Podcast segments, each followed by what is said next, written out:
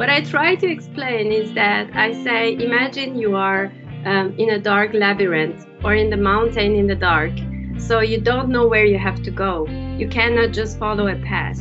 The best way is to just interact with your surrounding to find the next step that won't kill you. And then do it again and do it again. so this is a little bit for me the explanation of why we need agile because we are in a surrounding that we don't know and we cannot just even think that the illusion that we know and we can plan based on it. So we have to take small steps and get feedbacks as soon as possible that's professional Scrum Master Fateme Rahmati, who, together with her colleague Esther-Kristin Lather, explains what her work at Diconium, a 100% daughter of the VW Corporation, is all about. Now, on Every Day Counts. Welcome, welcome here at Every Day Counts, the podcast where we talk about work, about new work, about agility and what all that means in the ever changing surroundings that we live and work in today. My name is Christoph Braun, and I am thrilled to talk to today's guests about their experiences with new work. Please welcome Esther Christine Lata and Fateme Rahmati from Diconium. Hi. How are you? Good. Good. Happy to be here. Thank you so much. Judging from your surroundings, I guess that you're not in the office today, Fateme, are you? No, I'm actually in the bedroom in this well, new working environment. That's very nice. That's uh, like everybody's situation right now. So, uh, very pleased to to have that call. Uh, as you can see, I myself in, am in my living room. Esther, where are you calling from? I'm actually in the office in Berlin Oh. I live in Stuttgart, but I needed to have some shift of surroundings. So I visited a friend for one week. I do home office from her home, from her yeah. bedroom. But just today, I went to the office to meet two colleagues that I've been working with since half a year, and we never ever met. So um, it's really a nice day today. okay, full disclaimer for everyone who's listening right now. Uh, the following is not today's topic, but Esther, I have to ask you after months and months of that pandemic and home office and stuff, what does it feel like to travel and what does it feel like to work in an unusual surrounding? It's really nice because I've been sitting in the same room for one year in the same flat. Oh, yeah, and, yeah, and it's it's super funny to see colleagues that you have before only seen in the video because then you see they're actually super tall or super small. It could also happen. And I just met this one. I was like, oh, you're that tall. I didn't know because you only see until the chest really nice that must be exciting and it must be very very nice to have that change of of yeah, uh, yeah perspective of view of place for for yeah, a bit and, Atlanta. and also to have some time for chit chat you know just sitting across yeah. each other and yeah that's really missing at the moment yeah that's that's definitely maybe that's something that we should uh, talk about in a in a while. Um, that situation that we are in right now with all those video calls, uh, one after the other, that can be really really stressful, right? And and to uh, to do something else for a bit, that must be very nice. Now, I'm sorry, that was like a little detour that I needed to take here. Back to our main, main topic. Esther Fateme, I am very, very pleased to talk to you. You are both Scrum Masters, professional Scrum Masters, I should say, at Diconium, which is owned at 100% by VW. I'm very much looking forward to talking to you about your experiences with agility, with the various organizations and systems that you have been working with. First, however, you both are cordially invited to answer a couple of warm up questions, as I like to call them. Um, the first warm up question that I like to ask all of uh, our little podcast's guests is the question for a work myth. So, the question for an idea or a prejudice or a stereotype about work that has been around for, I don't know, decades or centuries, and of which you think that's completely bonkers. How is it possible that people believe that? So, um, Fatima, I think you you have a little something that you wanted to tell us. um, I cannot say it's century old because agile is not that old, but as long as agile working came, I think a lot of people heard that sentence, let's switch to agile, will be fa- faster. Uh-huh. And even though that is not completely wrong, but this is not the understanding that most people have about it is, is, is the myth. They think that we will be more efficient in the way that we will follow the plan. Working agile means that we will be faster in creating real value. And mm-hmm. that clear um, real value might also mean that we will understand sooner that everything that we are doing is not creating value. Mm-hmm. And most of the time, it creates an, a misunderstanding for management who thought, okay, let's be agile, let's be fast. But then after some time of working, they realize what we have done is not working or it's not the real value for the user. So whenever we are introducing agile, we try to say we are faster at creating real value, mm-hmm. not just following the plan, not just reaching a milestone. We would like to get more feedback. So it's not just developing, it's also a lot of self reflection, a lot of looking at which kind of value we are creating. Thank um, you. Um, what do you think? Where does that uh, misunderstanding come from? So, why do people um, associate agility with um, speed? I think it's not just uh, agility that is associated with speed. It's in general that we want to fa be fast. We think that we are we are in a competition to just be fast and to put mm. things out, even if they are not the best quality or even if it's not really needed by anyone and that's the, the shift of mind that we need with and that's what we try to bring with agility that um, we don't have to hurry if we are not creating value we are not yeah. more we don't have to do a, a lot of things maybe even do less but the real things the right things to be done mm-hmm. so you might have heard also this famous sentence um, instead of doing uh, things the, the things right, doing the mm-hmm. right thing. So just yeah, the part that is necessary. Yeah, so that's the distinction between um, efficacy and uh, efficiency, right? Um, being efficient means doing things right, but you can be efficient without doing the right things, and that's pretty bad. and and unfortunately, a lot of time we are trying to optimize our processes mm-hmm. without considering the value that is coming out of it. So, of course, from a management perspective, you want to be successful, you want to secure your business, and that's why you think being faster in, or in, in the older way of working, being faster was the value. But right now, speed is not the only value. You have to be fast, but also to fast first um, understand what is what is the real value that you have to bring for your customer? To be different to have a unique sell, uh, selling mm-hmm. point. Wow thank you. Thank you so much and i think that's a that's a really important point and at the same time that's something that in my opinion at least um, it it uh, it requires quite some some courage and some uh, strength from uh, leaders to to say hey this is not about speed. This is not about being the fastest one, but it's about delivering the things that really, really matter, right? And that's that's I think a, a very, very important insight. So thank you very, very much, Fatima, for that um, myth. My second warm-up question is uh, the question for a quick win. So what does that mean? A quick win in our understanding here is a hack or a process or a routine, anything really of which you say, try that out.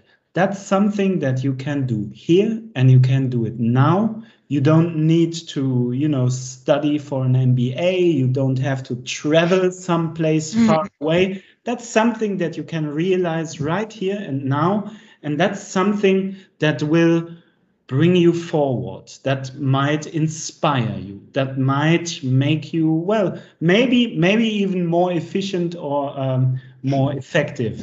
So, um, I take that one.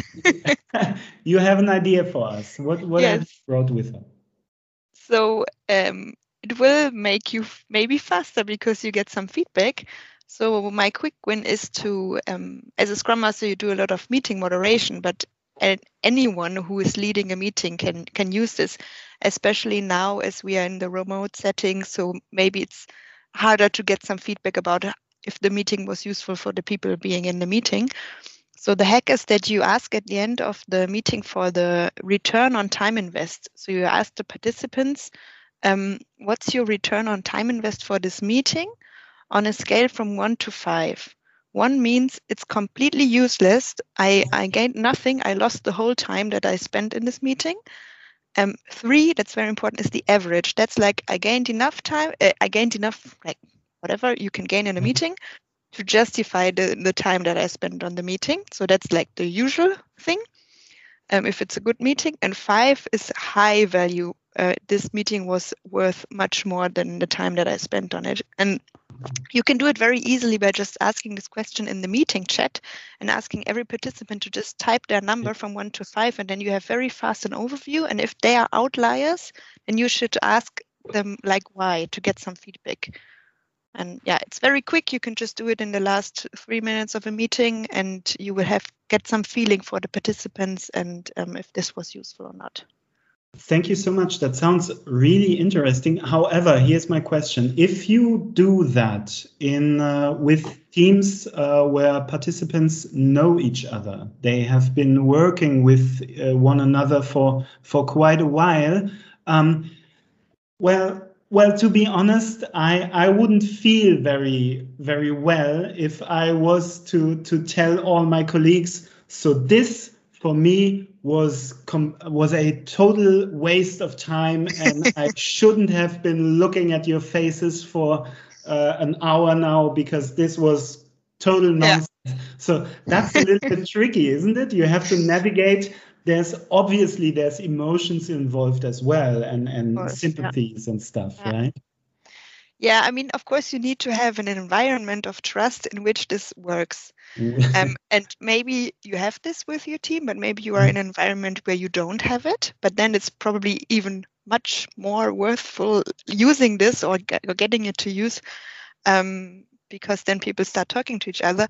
And in that case, I guess if people are not used to this kind of openness, then mm-hmm. you need mm-hmm. to start with small steps. Maybe do it in a small settings where you know the people trust each other. Or if it's a big round, then really say thank you uh, or pick out some people and ask them why and and show that you are really interested in the feedback and why you want to have it as a meeting mm-hmm. inviter and and really be very happy about when people just maybe half of the people write their number in the chat you know i mean maybe also some people just don't write it because they yeah. they are scared but you could still say okay if you don't feel comfortable send me a message afterwards or give me a call or something like that so be open and show that you really want to uh, know and that you are um, taking care of the feedback that you get. Mm-hmm. This is also you need to do something. If everyone says, okay, it was useless, and then the next meeting is useless again, then people will not give you feedback anymore. So it depends on how you use it and, and what you do with it. So uh, thank you. So that that feedback is obviously something that I can do in retrospect. So after the meeting, I can ask people. So give me an estimation. Did you waste your time, or, or did you actually gain something from this? There is, however, um, another thing that I can do in preparation of the meetings, I can ask participants to, uh, if they have to contribute something. So if they have a, a topic that they want to talk about, I can ask them to estimate for how long, uh, how, how much time they will need to talk about this in the meeting. So I do have, I, I myself do have uh, a little bit of experience with that. So you would be asking all participants do you have topics that you want to discuss today? And if so, how much time would you like us as a team to invest in that? Is it two minutes? Is it five minutes? Is it 10 minutes? What do you think of, of uh, well, techniques such as these in order to prepare meetings, so to make sure that time is invested in a uh, well intelligent way. What do you think yeah. of that? No, I think that's very good, and you, you you should do it. Or it's your responsibility if you invite people not to waste their time. So it's a good mm -hmm. way of preparing. Um, and what what just came into my mind is the the lean coffee methodology, mm-hmm. where you actually do this during the meeting. So during the meeting, you have a regularly inspect and adapt, let's say, to check is is this topic still relevant for the majority of people in that meeting, and you vote live, and you decide do we spend another, for example, ten minutes on the topic or not. Right. That's the, very interactive and you get the feedback immediately. And that's pretty cool because during a meeting, you don't know how it will develop. And maybe you need more time because the topic now is really important for the people or for the group to solve. And just because one hour before you said, no, we will just do mm-hmm. five minutes, maybe now it's different. So then you can actually do this inspect and adapt during the meeting and check, uh, okay, what, what do we do next? What does make sense now? Yeah, that's a that's a very very uh, uh, good point, and at the same time, so you can adjust during the meeting, but at the same time, you make sure that people who who think this is a total waste of time, right, that they have a chance to to articulate yeah. this uh, concern before they spend the entire uh, right. you know, morning talking about um, whatever. Uh, Fatima, you you want to contribute? I, if I may just add the last sentence when you talked about trust and whatever Esther shared is different tools or ways to share this uh, ownership. Mm. A meeting, a project, a product, everything that we do, we are all on the same boat. So mm. the more we feel like when we are giving this feedback or this ROTI to the presenter or the moderator of the meeting, what what we usually try to do is not you are not grading or rating me you are rating this meeting so mm-hmm. as you as yeah. much as me are part and active in this meeting so we just want all together to improve this meeting and then it gets that part of the emotion a bit a bit more understandable and it's not just about i am rating someone although as esther said you can always also propose to have it anonymously so without mentioning who is it, so we just get a feeling of what people feel about that meeting, even if they don't want to say exactly who they are. And then we can have transparency. We can never improve if we don't know where we stand. This is very Absolutely. important. Absolutely. Thank you so much. Um, thank you both for, for your uh, very, very uh, inspiring and interesting answers to those warm up questions. And actually, we've already now been talking for a couple of minutes about techniques, about methods that, well, somehow or other have to do with that big, big continent that we want to talk about today. And that continent is named agility. Now, imagine that we just met. Um, Granted, during Corona, that's uh, during COVID, that's a little bit tricky. But just just imagine we just met in a cafe or wherever, and uh, uh, uh, and you told me you you work somehow with agility, and I ask you, what's that? What does agility mean? What What's the concept of agility? How would you explain that to a stranger that you just met in like two or three sentences what would you say what's what's the what's the core idea in your opinion of agility um, so I usually go hiking, and I have this experience where you get to know just new people. on a mountain, right? yes, and then they say, "What do you do as a job?" And I say, "I am a Scrum Master," and then uh, or Agile Coach, and then I say, "So you master Scrum?" and right. I have to explain in three sentences. What I try to explain is that I say, imagine you are um, in a dark labyrinth or in the mountain in the dark. So you don't know where you have to go. You cannot just follow a path. The best way is to just interact with your surrounding to find the next step that won't kill you. And then do it again and do it again. so this is a little bit for me the explanation of why we need agile because we are in a surrounding that we don't know and we cannot just even think that the illusion that we know and we can plan based on it so we have to take small steps and get feedbacks as soon as possible. That sounds so cool. I have to write that down. That's that's a really, really, really, really, really cool explanation. Thank you. I had some practice for real life, really. agility might mean. Now, yeah, thank you, thank you so much. That's that's that's really cool.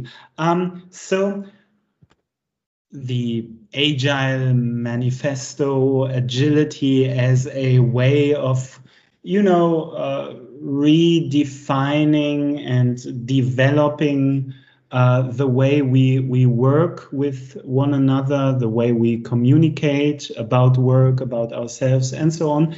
That has been around for for a little while now. I mean, at least since the 1990s or, or even the 1980s, and obviously um, I don't have to tell you this, and I'm, I'm sure most of our listeners know that as well.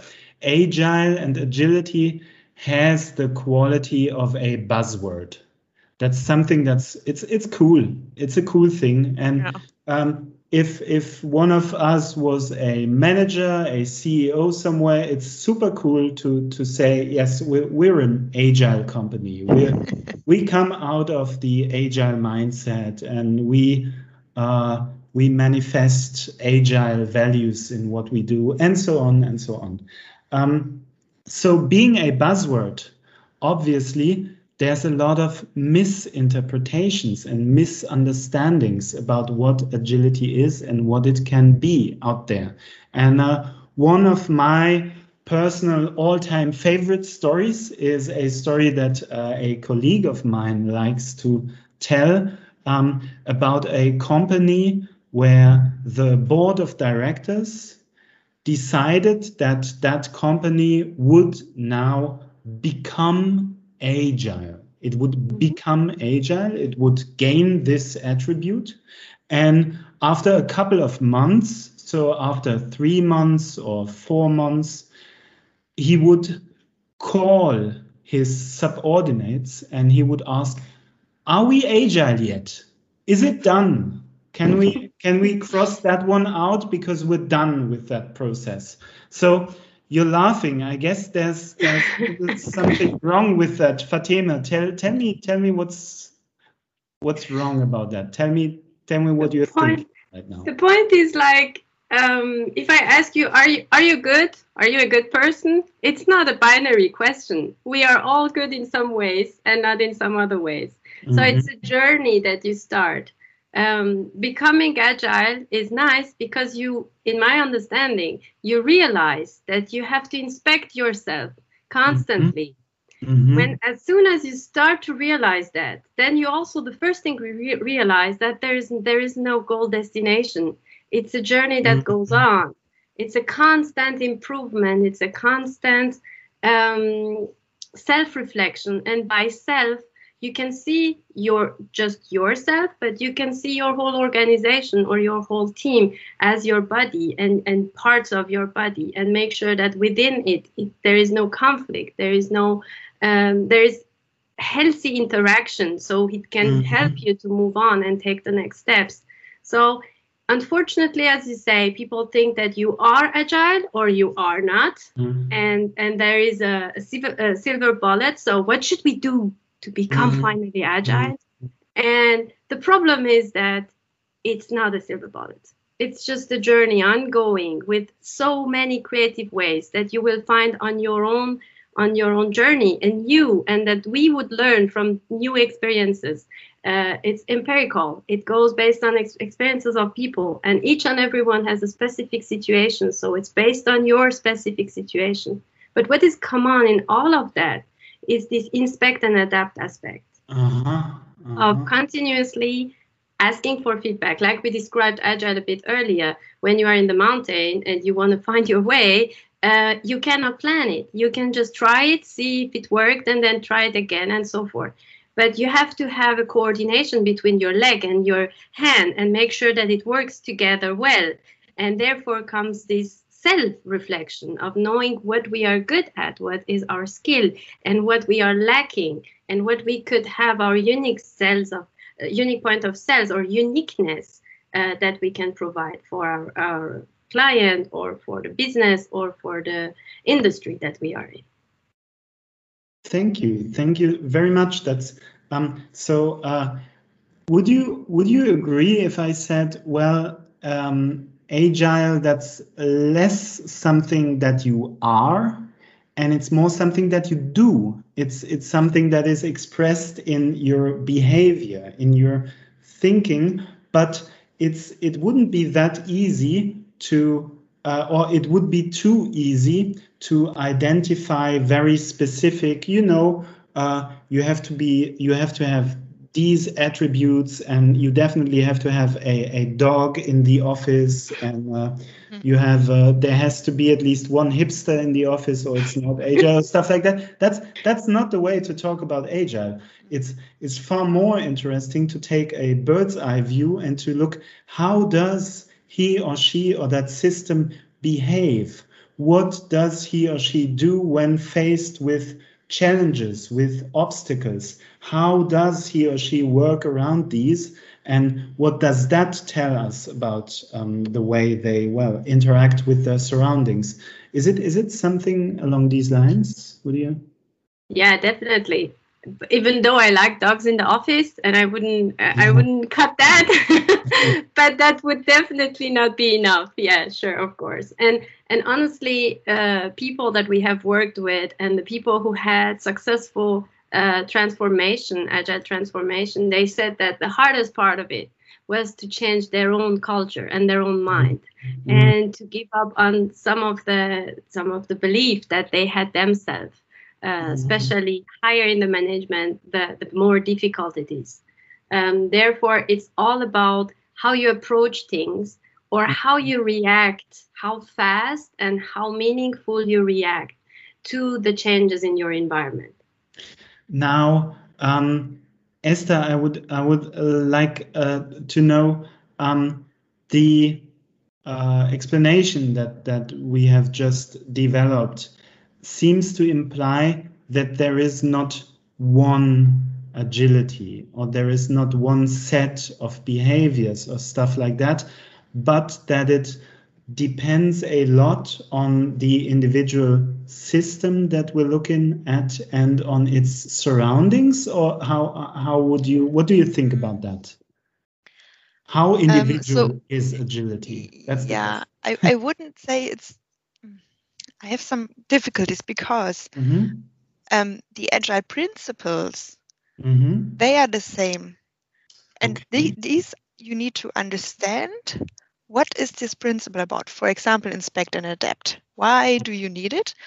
And then you need to really look how am I doing this and and and you need to understand why it's important and then do it in the way that this, this the purpose of this um, principle becomes true in your environment. Right. So okay. I was a little bit, um, mm. yeah, not sure how to answer because also some or a lot of people who start with agile, they start and they do whatever and they say, okay, for us it's all very we are very unique and we cannot apply mm. the for example the scrum framework because in our industry it doesn't work and so on yeah, um, and i think that's a little bit dangerous because like when you don't know yet if you when you don't have a good understanding yet of the agile principles and what it really means then it's good to stick to the rules in the beginning to just take scrum and implement it like the rules are and then that's how you will learn why it's important and and why you are doing this. And then after you have mastered that then you can find your own ways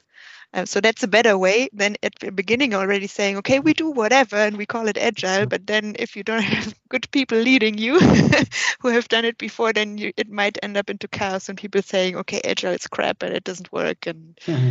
you know?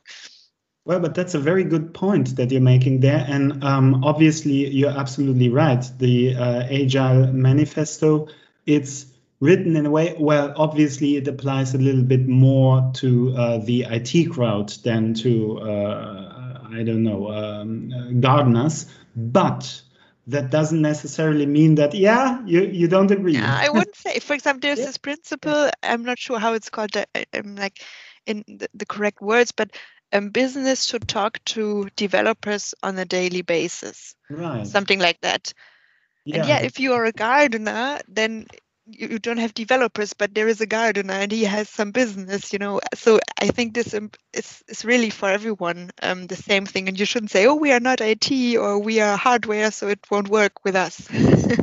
I'm convinced you got me. Fatima. I, I just want to add something. The, the truth is that, of course, it raised from software development because that was the first industry that realized that you have a virtual product mm-hmm. and it's unknown and it's complex. For things that are simple and you can just plan and follow the plan, then yes, of course, agile, you don't need it. We won't say that everyone needs to work agile.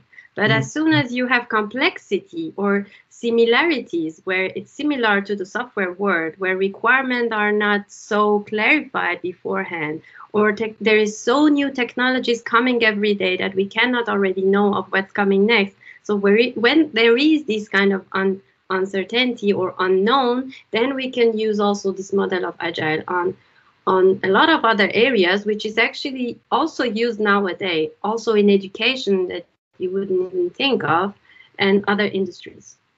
Thank you. Um, so the Agile Manifesto, we've talked about it a little bit. I will put a link to it in the show notes. So if uh, listeners are interested in knowing what exactly it says, and if maybe you want to try out, do I see a way that I can adapt this, that I can work with this in my surroundings? Feel free to do so. You'll find a link to that in the show notes. Um, so let's get into the heart of things. I think that you have two, um, well, highlight cases that you would like to discuss a little bit, and um, I am very curious to know what that's about. Um, so the first thing that it says here is a intercultural workshop. Yes. So as we talked and we said, we have self-reflection in, in Agile, not only in the Scrum or in the Retro, but on a general basis. Um, we need to see how we work and inspect that, and if we are creating value. And also, as you mentioned, earlier, uh, when we ask for feedback and we want to have transparency, then we have to know that we we can collaborate and communicate in the right way. Mm-hmm. In my experience, I, I tried to set up structures, but I realized that at the, and at the moment of stress and when people feel in danger, um, they go back to their behavior, default behavior, okay. the core of their culture, the core of their values, and so forth. So I created an event where the team can sit down and self reflect on values that are given to them. And I'm not just, it seems intercultural, like it's just international teams. I'm mm-hmm. not talking about just international, that you have studied media or uh, operation or, or science, you have different yeah. subcultures and different values. But we need all of them to have an end to end product. So we need to put those people together. First of all, to let them know how they think, what is offending or what they value most, and then share that with their team. I can share with you a very uh, nice example of my own that we did in, in one of the workshop. We had um, we had a team lead of around 60 years old who was basically uh, born in Germany. And, and mm-hmm. when we go into intercultural teams, it's usually with a lot of stereotype that I try to take out and clarify that everything is accepted and, and welcome. Um, and had a whole team of international people. And wh- while talking about the value of directness, that some culture value more directive feedback and some culture value more harmony. So they are very uncomfortable to tell you something before attacking your feeling. And we realized that this team lead of 60 years old who grew up in a hotel family learned to never be direct with anyone.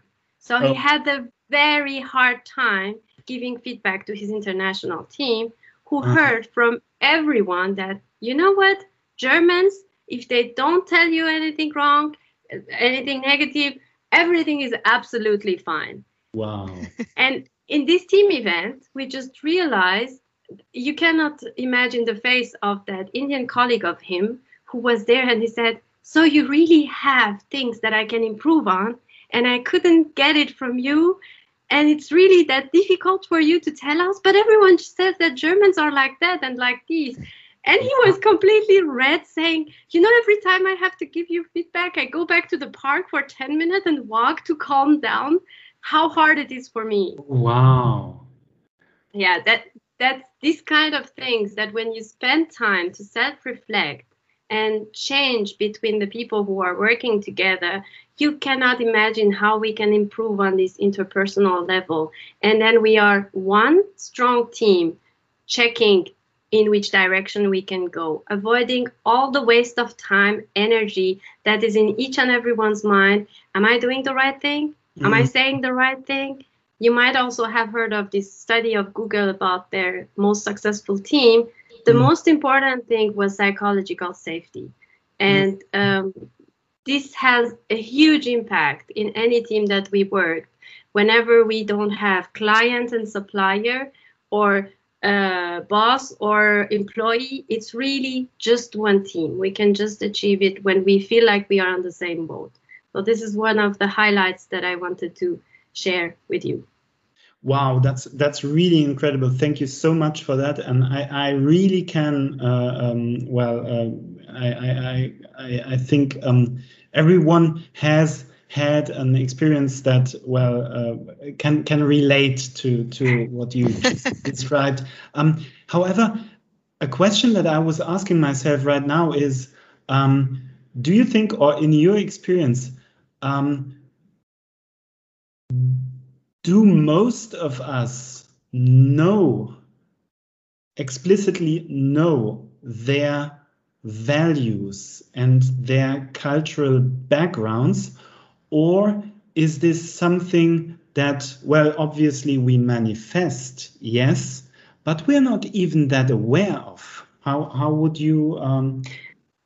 Um, so I worked on the on this uh, intercultural uh, knowledge in my master thesis, and I can tell you mm-hmm. that in literature, this value and culture is like water for fish.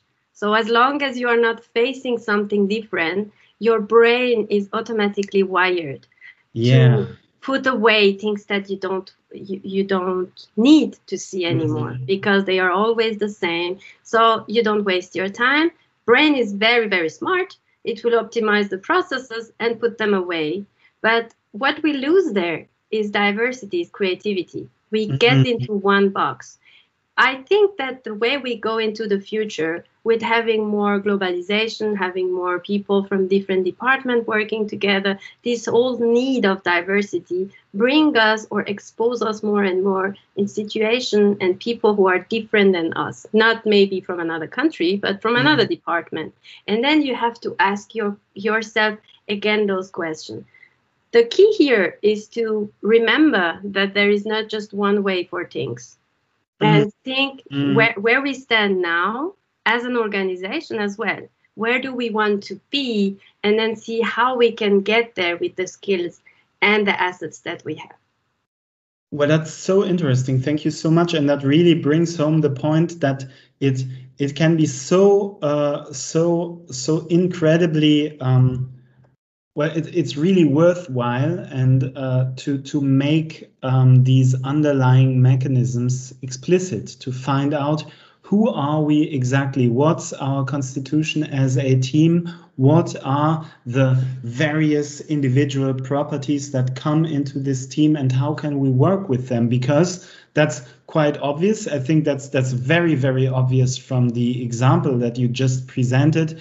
It makes a big difference whether we know about this if we work with one another. So you just talked about that Indian colleague who found out that the feedback he would get from his uh, boss um, was to be seen with with quite an angle. So that's that's really really interesting, and obviously that does have huge effects on on our work and on our yeah well-being together in the team and productivity as well of course. So Fateme thank you very very much for that highlight that gives us and gives the listeners an idea of what it is that we talk about when we talk about um, developing teams, working with teams, working with systems, with organizations, making culture something that uh, is explicit, that we can talk about, that we can reflect upon, and the value of that. Because obviously that's not just to for everybody to be uh, you know happy-go-lucky and feel well and everything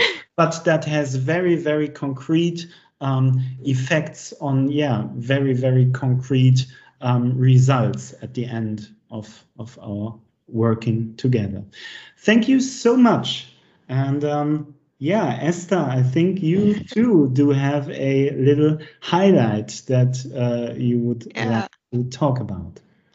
Yeah, it's a story about um, how you can empower your employees, mm-hmm. which of course is also very important in, in the whole working agile, mm-hmm. um, mm-hmm. because we're moving to have decisions p- taking place where the knowledge is and where really the expertise is and not in the highest levels of the mm-hmm. organization mm-hmm. where it takes forever until a decision is made um, and um, i'm working in a in a group with a group of scrum masters and we have a boss we have a line manager mm-hmm. at Diconium and it used to be that he would take all the decisions um, about who works on which project, who has been hired, who gets a promotion, all this kind of stuff. And it's all these Scrum Masters, they don't work together in one team, but they all work on projects with Scrum teams, uh, with, mm-hmm. on, mm-hmm. with uh, our client companies. Yeah, so um, it's really this internal the the the boss is responsible that we are on the right projects, that we do good work, and that we could uh, have a good development for ourselves and for the company.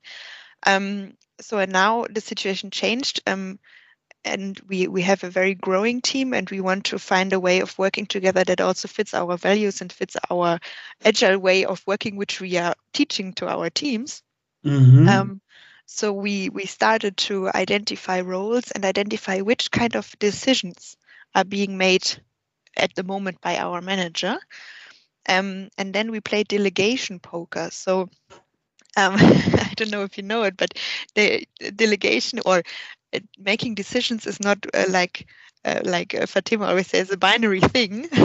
so it's either the manager decides or the team decides, but there are levels. Um, there's like um, a game you can play, and you have seven levels, and level one is that the manager just takes the decision and tells everyone. There's no convincing or talking about it. And level seven, the highest level, is that the team completely decides for themselves without even telling the manager or, or asking for advice or anything because it doesn't matter it's it's not it's just the the mm-hmm. the team is completely empowered and then there are levels in between so the the middle is like you agree in a consensus between the team and the manager so we took all the decisions that usually our manager used to make and we played delegation poker. So to find out which kind of delegation level do we want to live for this kind of decision. Um, and then that was very, very interesting because this poker is being played. So everyone thinks about which level do they want to pick. And then you play your card with the number and then you see ah interesting so for some decisions mm. actually our manager wanted to have a much higher delegation level so he he said yeah you you can just decide it i don't care and the team was like oh no we want to have some advice from the manager so that was very interesting um, and also then to talk about the different reasons why do people think that the team should decide or we should have a consensus decision or the manager should decide? So that's very interesting to talk about it. Um, and also um, for uh, for our manager, it's very an interesting process at the moment because he's very used to just do everything, and he mm-hmm. also he has the responsibility in our organization. He's the manager of our team, so he needs to decide. And now he's giving away this power to us.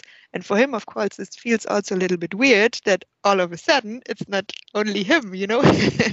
so that's very interesting for all of us to to do this together and. Um, we are we want to check regularly if is this still the right decision um, delegation level and so on so we also have some inspect and adapt of course in this um, yeah that's very funny.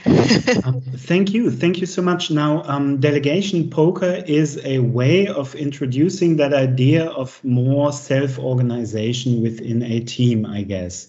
Um, a question that i have now that that just came to mind is um, you just said it, it might feel weird for the manager to give up uh, parts of his, you know, authority and to to let the team take decisions. But isn't it the other way around too? Aren't there, um, uh, well, colleagues, employees who are very, very used to uh, to being told what to do, what not to do, and for them too, it might feel super, super weird if you ask them. So, how would you decide?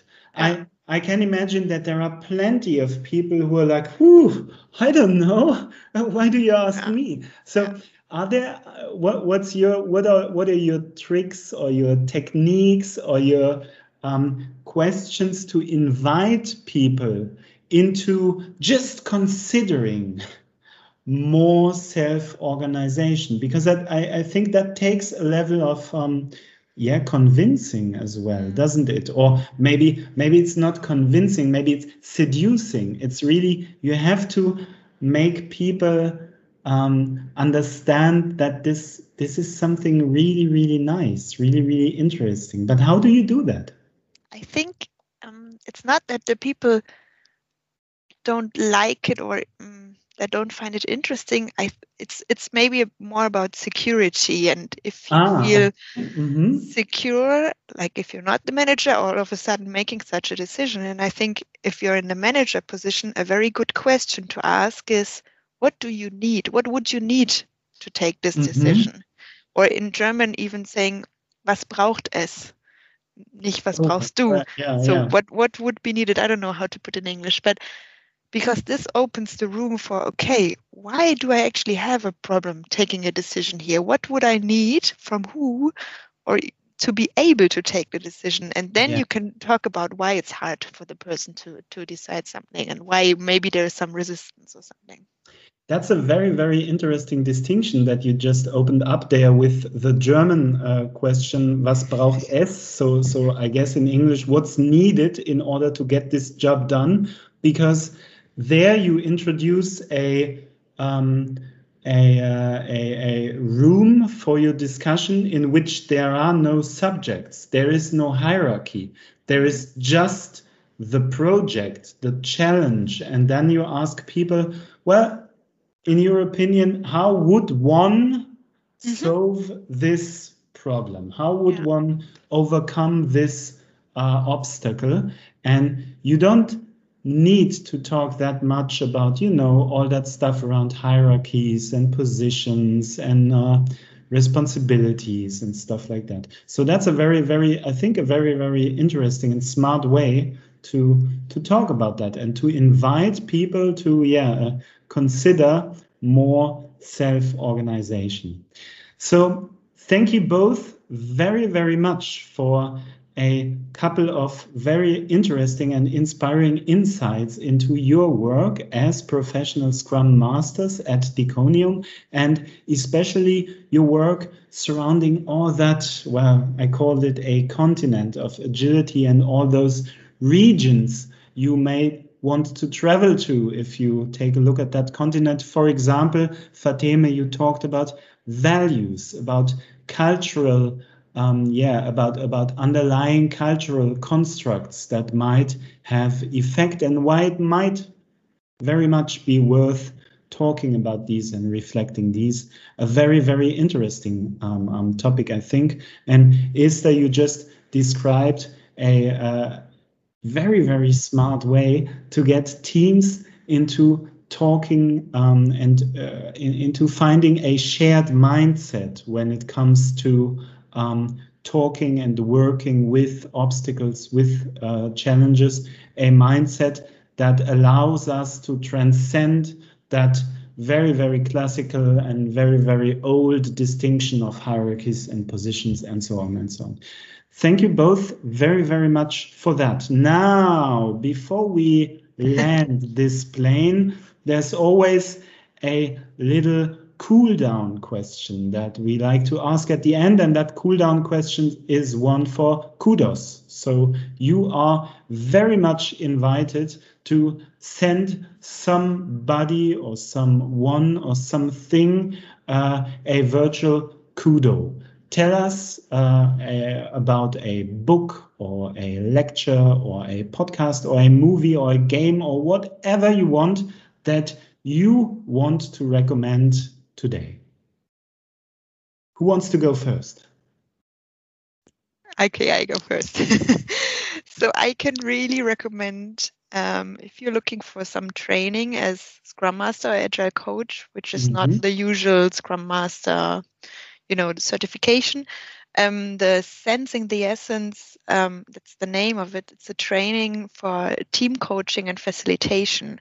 Mm-hmm. Um, it's in Berlin. I did it um, from, I think if you Google Sensing the Essence, you will probably find it.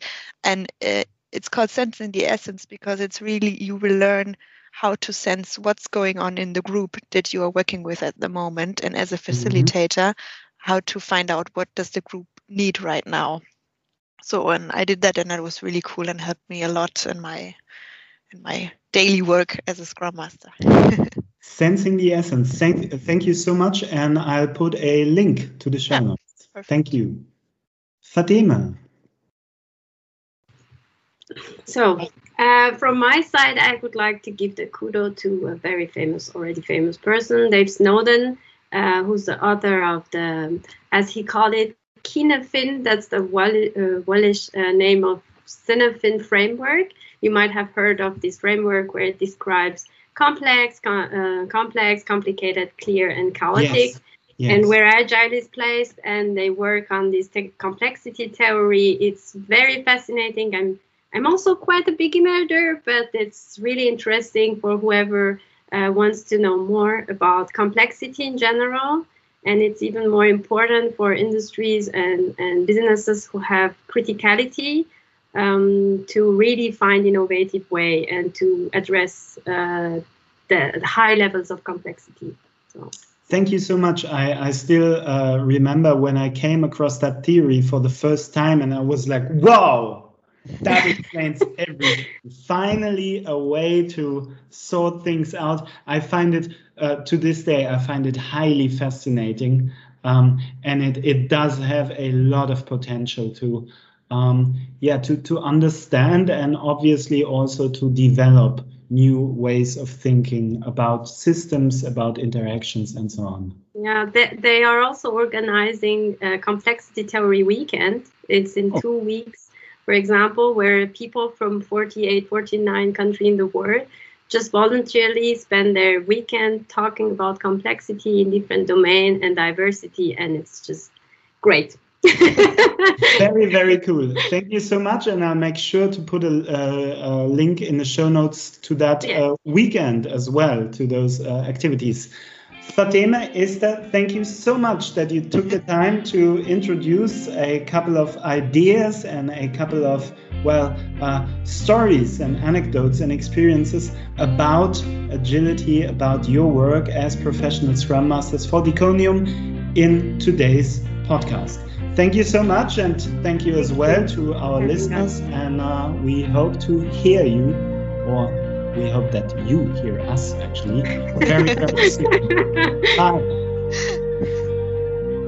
That was a first. That was the first English episode of Every Day Counts, the LIDA podcast. Now, LIDA is your app for good work, available both for iOS and for Android devices.